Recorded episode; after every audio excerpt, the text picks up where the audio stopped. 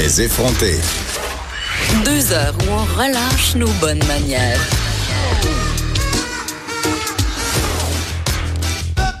Cube Radio.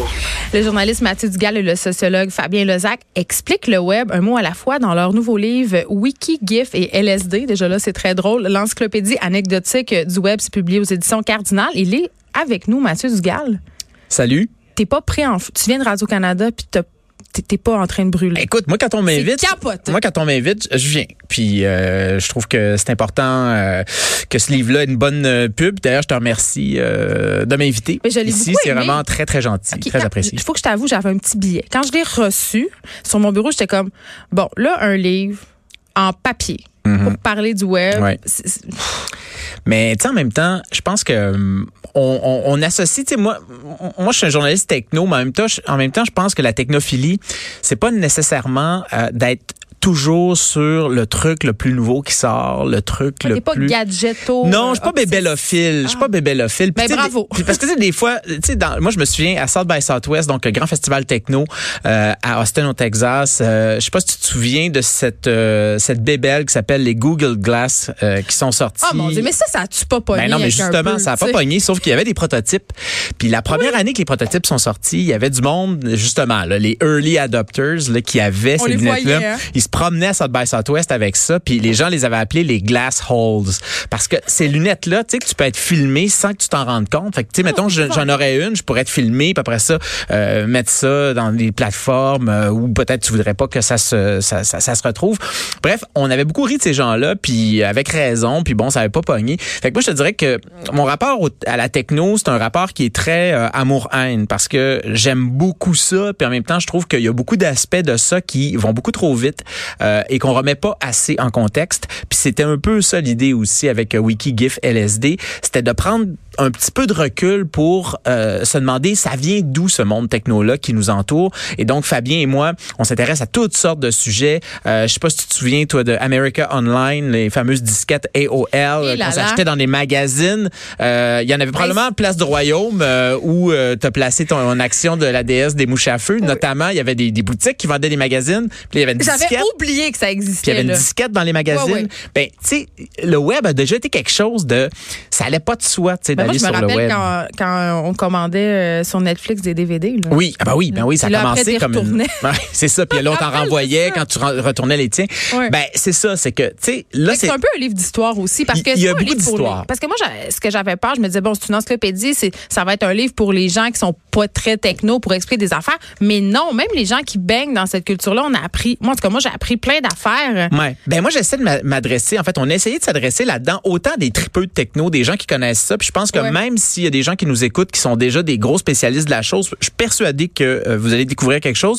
Puis en même temps, les gens qui sont, euh, tu sais, qui regardent ça de loin, puis qui euh, qui sont pas qui sont pas nécessairement des spécialistes, ben on a on a décidé dans ce livre-là de raconter des bonnes histoires. Fait que je pense que de toute façon, que tu connaisses ça ou pas, les histoires, à mon avis, à notre avis, Fabien et moi, sont assez intéressantes pour qu'on ça puisse transcender l'aspect de la techno. Je vais donner un exemple, par exemple, euh, avec Ada Lovelace. Ada Ouais. Lovelace, euh, on pense, par exemple, que les premiers programme- programmeurs ben, ça date de l'arrivée des ordinateurs. Tu sais, les années, fin des années 40, début des années 50, des ordinateurs qui avaient des, qui, qui étaient dans des, des pièces euh, quatre fois plus grandes Oui, que ton le- studio. euh, tu sais, c'était- La grosse, la grosse moi, je me rappelle du premier ordi de mon père, il prenait une pièce au complet. Oui, puis même à ça, c'était beaucoup plus petit que Ouais, ce qu'on retrouvait dans les années dans les années 50. Mais là, en fait, quand on quand on, on- on étudie ça, on se rend compte que le premier programmeur, en fait, c'était une programmeuse. Puis elle, est née au début du 19e siècle. Et elle a écrit entre guillemets son premier programme, c'était euh, c'était dans les années 1830. Alors euh, c'est très bizarre qu'on se qu'on qu'on se dise ça, mais en fait, elle s'appelle Ada Lovelace, puis elle travaillait avec un scientifique qui travaillait pour la marine britannique à l'époque. Puis elle, c'est assez space son euh, son son parcours. Moi, je dirais aujourd'hui l'équivalent là, faudrait trouver mettons euh, un, un, une rock star là, du niveau, je dirais, de Kanye West, qui aurait une fille, mais Kanye West encore plus narcissique que celui qu'on connaît euh, et plus, euh, je dirais, qu'il y a des sérieux problèmes, euh, qu'il y a des sérieux problèmes là, mentaux, euh, parce que son père c'était Lord Byron à cette fille-là. Puis Lord Byron c'est un grand poète britannique. Puis à l'époque là, les rock stars, là, ceux là, qui étaient vraiment là, qui faisaient triper le monde, là, c'était pas des musiciens, c'était véritablement des poètes. Puis lui, pas né à la bonne époque. c'est ça. Ça arrive rarement qu'on qu'on naisse à la bonne époque. Mais en tout cas, bref, son père, c'est un, c'est vraiment un être ignoble qui couchait avec sa sœur, qui couchait avec sa avec la, la sœur de sa femme euh, pendant que sa femme était enceinte, qui, qui la battait. Et donc, Ada Lovelace, sa mère venait de l'aristocratie euh, britannique. Une, sa mère avait eu la chance d'avoir eu une super bonne éducation, puis c'était une femme assez libérale. Donc, elle, quand elle a vu que sa petite fille, elle avait un peu de talent, a dit je vais la pousser vers euh, vers les mathématiques. Puis elle lui a donné une, une vraiment une éducation chose peu commune pour l'époque. C'était vraiment pas peu commun.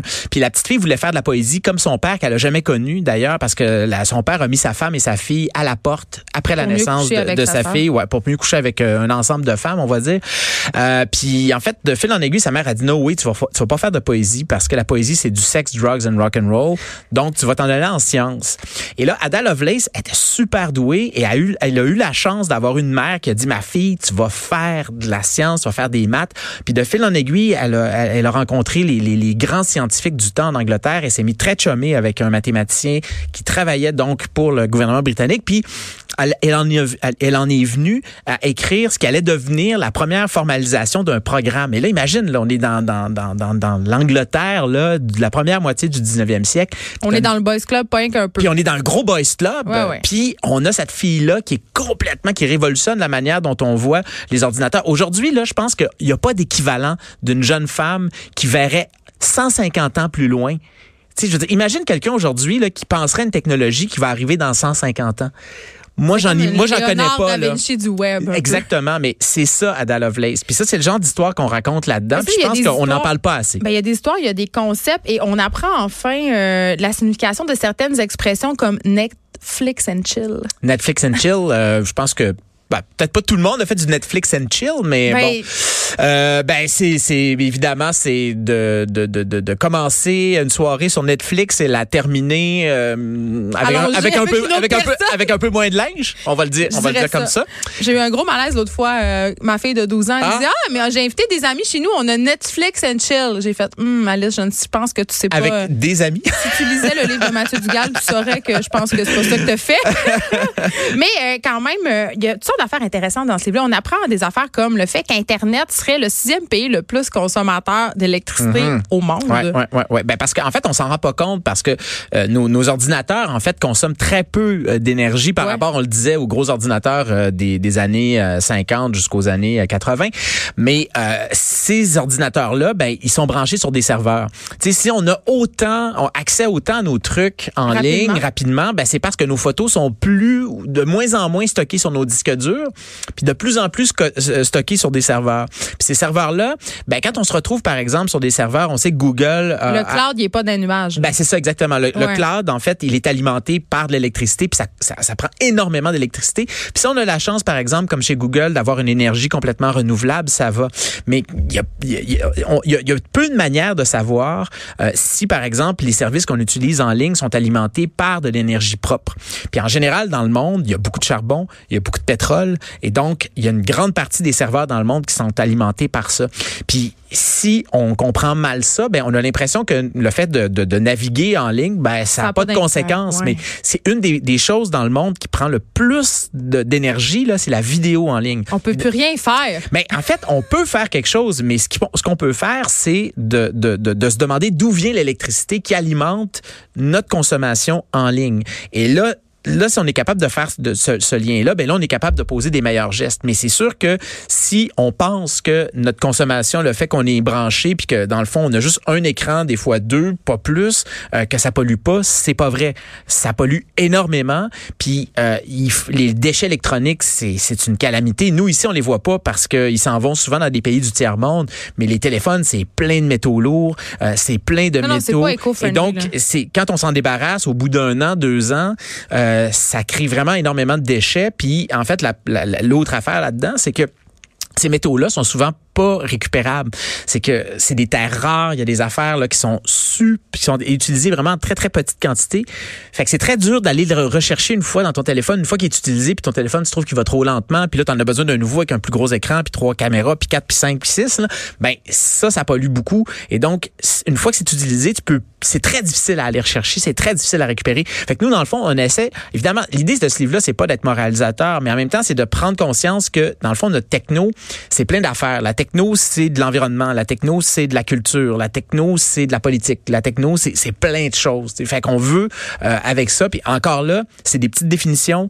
C'est vraiment, euh, on raconte des bonnes histoires là-dedans. Donc l'idée, c'est pas de dire de faire une longue fiche Wikipédia puis de dire euh, de, de, de, de, décrire en détail chaque phénomène dont on parle, mais c'est vraiment de raconter le web. Mais je pense qu'on va plus loin là, que la simple définition. Il y a quand même un propos.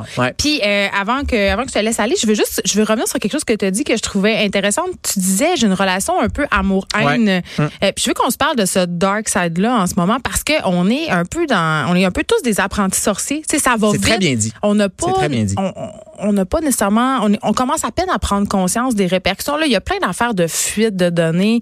Euh, la notion de vie privée, mm-hmm. est-ce qu'on est en train complètement euh, de la revoir? Est-ce qu'on devrait la revoir? Parce que quand même, ça pose des questions euh, qu'on peut pas, on peut plus les contourner, ces questions. -là. Absolument. C'est très, très juste que tu dises ça. on est apprenti sorcier. C'est vraiment, c'est vraiment ça qui se passe. Ben puis, puis, pour le meilleur et pour le pire, parce qu'il y a vraiment des aspects super intéressants. J'écoutais tantôt là, la chronique sur le fait que, bon, les couples se défont souvent avec les réseaux sociaux, mais il y a des couples aussi qui se font avec les réseaux sociaux. il y a des ben couples qui durent aussi avec les réseaux sociaux. Puis il y a des mhm. gens là qu'on n'aurait pu jamais rencontrer il y a juste dix ans.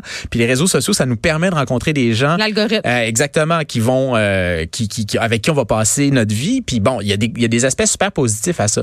Mais il y a aussi un aspect négatif. Puis l'aspect de la vie privée, c'est hyper important parce que, tu sais, moi, mettons, là, retourne chez vous ce soir, là, puis euh, si tu te rends compte qu'il y a quelqu'un qui est rentré dans ta maison, les portes ont été défoncées, puis qu'on est allé fouiller dans tes affaires, là, euh, c'est bon. Premièrement, c'est illégal, mais tu vas te sentir vraiment mal. Tu vas te sentir comme violé dans ton intimité. Tu vas dire mais qu'est-ce qu'on a pris, puis qu'est-ce qu'on a regardé, puis tout ça. Qu'est-ce qu'on va faire avec? Qu'est-ce qu'on va faire avec ces choses-là? Ben, ce qu'il faut comprendre sur les réseaux sociaux, c'est que ça en ligne, ça se passe constamment. C'est notre maison. Ça, ça, se passe constamment. Là. Les invasions de vie privée en ligne, le problème, c'est qu'on le sait pas.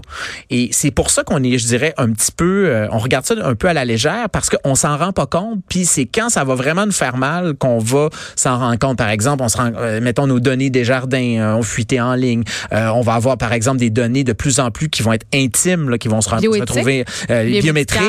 Biométriques, tu sais, mettons les montres, c'est super intéressant parce que ça permet les montres connectées, tu sais, de faire du jogging puis de s'améliorer puis de, de, de, de, de contrôler souvent peut-être des maladies à distance. Ça permet à des gens de rester chez eux au lieu de euh, qui se retrouveraient dans des dans des établissements, dans des hôpitaux. Bref, il y a plein, d'aspects positifs. Mais si on développe pas ces technologies-là de manière intelligente, c'est-à-dire que si on développe pas ça avec la vie privée qui est à la base de notre conception de ces, de ces architectures-là. courant, Mathieu. Ben, c'est ça. Mais, c'est le problème. Mais, le problème, c'est que beaucoup de gens, euh, je sais que tu en, parles ici à l'émission, souvent, tu reçois des spécialistes. On a reçu Steve Waterhouse, notamment. il s'en vient là, il attend. Ben, c'est-à-dire que si on, si on attend qu'il y ait des gros problèmes qui arrivent, on, va, on, va, on, va, on, va, on, va être pogné pour réparer les pots cassés. Puis sais, quand c'est une carte de crédit, là, puis quand c'est ton compte en euh, Desjardins ou ton compte en banque, c'est pas si pire que ça. Parce qu'il y a, y a des mécanismes d'assurance, puis tout ça. Puis tu t'annules ta carte, puis t'en as une autre. As une autre. Puis si vraiment tu perds ton identité euh, financière, ben, c'est difficile, mais tu peux la recouvrir. C'est mais ça, tu peux t'en sortir. Mais ton, quand ça va être ton identité là, biométrique, là, quand ça va être tes données, là, puis que dans le fond, il va y avoir des données de toi qui vont fuiter en ligne, puis là, on va apprendre, ah, Geneviève a, a telle ou telle maladie, puis ah, elle a un souffle au cœur, ça, comment ça? Puis là, ton ça, ça serait pour ma carrière, un souffle au cœur, Mathieu, si les gens savaient oui, mais ça. va, oui, mais ça va, ces choses-là, ça va arriver. Ben, puis ces choses-là, tu peux pas les remettre à zéro.